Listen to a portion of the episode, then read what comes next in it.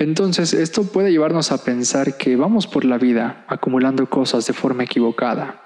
Piensa por un momento en los pensamientos que has acumulado hasta el día de hoy. ¿Cuántos de ellos son basura? ¿Cuántos de ellos son realmente útiles? Acumular experiencias solo para postearlas en Instagram y tacharlas de tu lista de cosas por hacer antes de morir no llenará tus vacíos, porque estos son infinitos. Así es, Nuestros deseos son infinitos, nunca estaremos satisfechos a menos de que comencemos a restarle cosas a nuestra vida. ¿Qué pasaría si comenzamos a vivir ahora la felicidad que tanto deseamos? ¿Qué tal? Espero te encuentres muy bien. Yo soy José Carlos y te doy la bienvenida a Estoy Aprendiendo, un podcast donde comparto aprendizajes para pensar y vivir mejor. Espero que lo que comparta aquí provoque en ti curiosidad, aprendizaje, preguntas o alguna idea te deje pensando. En los últimos días me han puesto a reflexionar muchas preguntas y me gustaría compartir contigo algunas que seguro te harán pensar por un momento. Así que te invito a suscribirte a mi newsletter donde cada semana te enviaré una pregunta para reflexionar, aprender, dudar, cuestionar, conocer y cambiar de perspectiva, ¿por qué no? Si te interesa, el link te lo dejo en la descripción y nada, comencemos.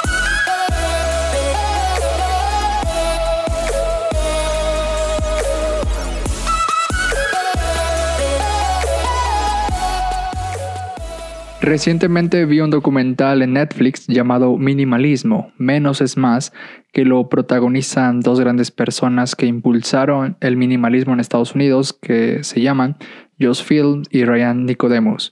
Tienen un blog bastante bueno que se llama The Minimals y buscan principalmente ayudar a otras personas a vivir mejor con menos. En fin, dicho documental me dejó pensando en muchas cosas y sin duda vale mucho la pena verlo, mm, incluso hasta dos veces si quieres emprender un cambio significativo en tu vida, sobre todo también si te interesa vivir una filosofía de menos es más. Lo que me sorprende de todo este tema es cuando te hacen consciente de tu deseo por tener o querer más. Es curioso pensar en lo insaciables que somos. Tenemos demasiado, demasiadas cosas, demasiados sueños, demasiados proyectos, demasiados intereses, demasiado trabajo, demasiado por hacer y tener, que nunca tenemos suficiente. Nunca tenemos suficiente tiempo, suficiente dinero, suficiente energía, suficiente creatividad o suficiente inteligencia. Acumulamos demasiadas cosas en nuestra casa física y en nuestra mente y a pesar de eso, nunca es suficiente.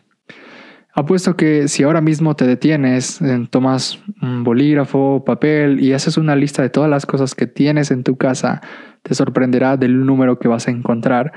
Y también, si después de eso piensas en las cosas que realmente usas o necesitas, de todo ese montón de cosas te sorprenderás aún más. En el documental que te menciono, los protagonistas decían que cuando emprendieron su camino a vivir más con menos, se dieron cuenta de que el 80% de las cosas que tenían en su casa no las utilizaban. Entonces comenzaron a desprenderse de ellas. De esta forma se dieron cuenta que también iban acumulando cosas en sus mentes.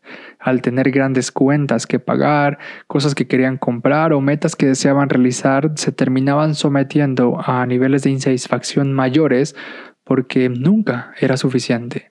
Entonces, esto puede llevarnos a pensar que vamos por la vida acumulando cosas de forma equivocada.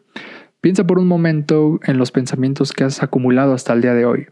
¿Cuántos de ellos son basura? ¿Cuántos de ellos son realmente útiles? En esta sociedad de consumo excesivo, pues hemos aprendido a tener y a desear más, lo cual nos ha desviado de tener y desear tal vez las cosas correctas, las cosas que nos hacen sentir suficientes, las que nos traen satisfacción genuina. Vamos por la vida también categorizando las cosas como buenas o malas, pero lo único que hacemos es asignarles una moralidad a las cosas y eso tampoco ayuda de mucho, pues las cosas en sí solo son cosas y ellas no son el problema. Nuestro problema es que tenemos demasiadas cosas, tanto físicas como mentales, que solo provocan más miseria en nuestra vida. Hemos perdido de algún modo el buen juicio, la calma y la satisfacción a costa de todo eso que hemos acumulado o que queremos acumular. Solo piensa por un momento qué cosas deseas conseguir.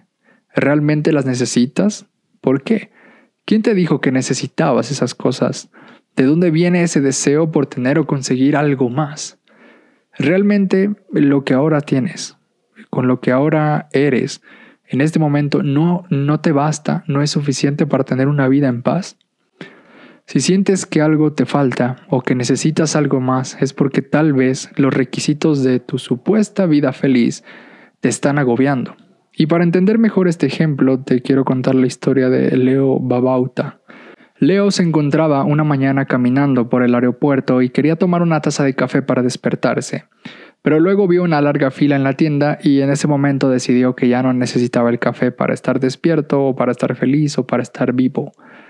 Aquí podrías pensar que esta actitud es la de alguien flojo que se rinde a la primera, pero no es así. En esa sencilla experiencia, él se dio cuenta que cuando algo se convierte en necesidad o en requisito, nos encierra, nos esclaviza. Cuando decidimos necesito una taza de café para despertar, o necesito un iPhone para tomar mejores fotos, o necesito tener un mejor trabajo para tener una mejor vida, lo que estamos haciendo es someternos, someter nuestra vida a esos aspectos. En ocasiones puede que no sea una taza de café.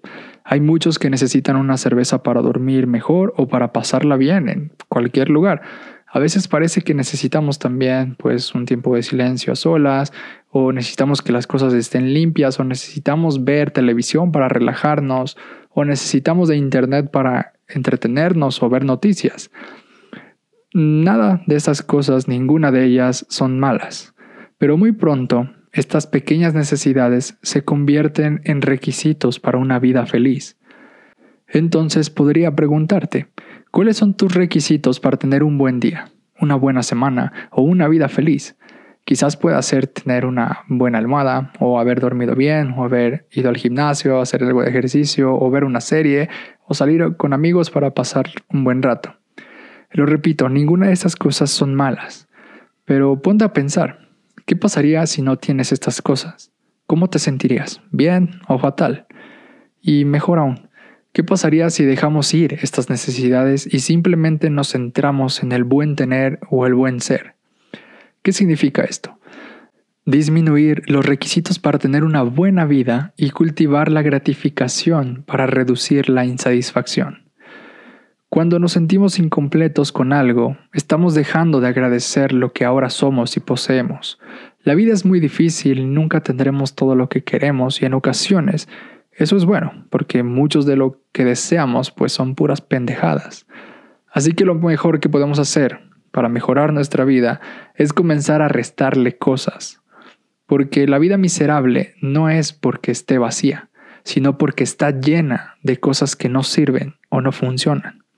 Acumular experiencias solo para postearlas en Instagram y tacharlas de tu lista de cosas por hacer antes de morir no llenará tus vacíos, porque estos son infinitos. Así es, Nuestros deseos son infinitos, nunca estaremos satisfechos a menos de que comencemos a restarle cosas a nuestra vida. ¿Qué pasaría si comenzamos a vivir ahora la felicidad que tanto deseamos? ¿Qué pasaría si dejamos de soñar con viajar a Disney para ver su magia y comenzamos a explorar la magia de los días y de la vida interior?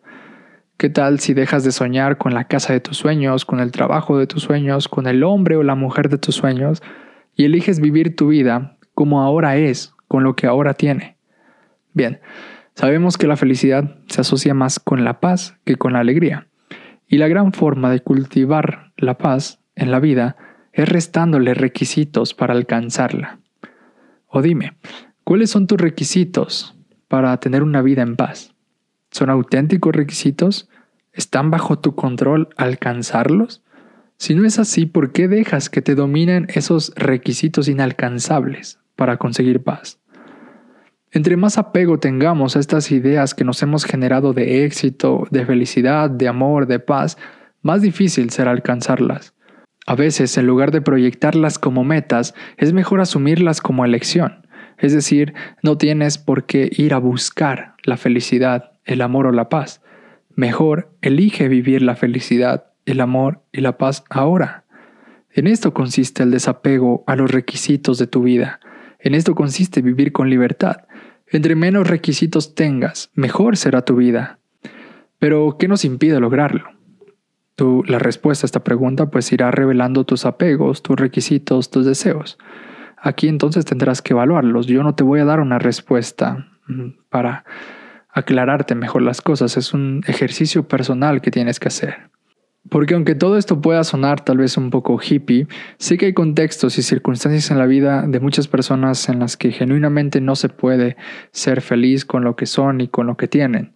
Eh, no me imagino a alguien que está constantemente pensando si el día de mañana va a tener agua para sobrevivir, pues pueda pensar en todas estas cosas.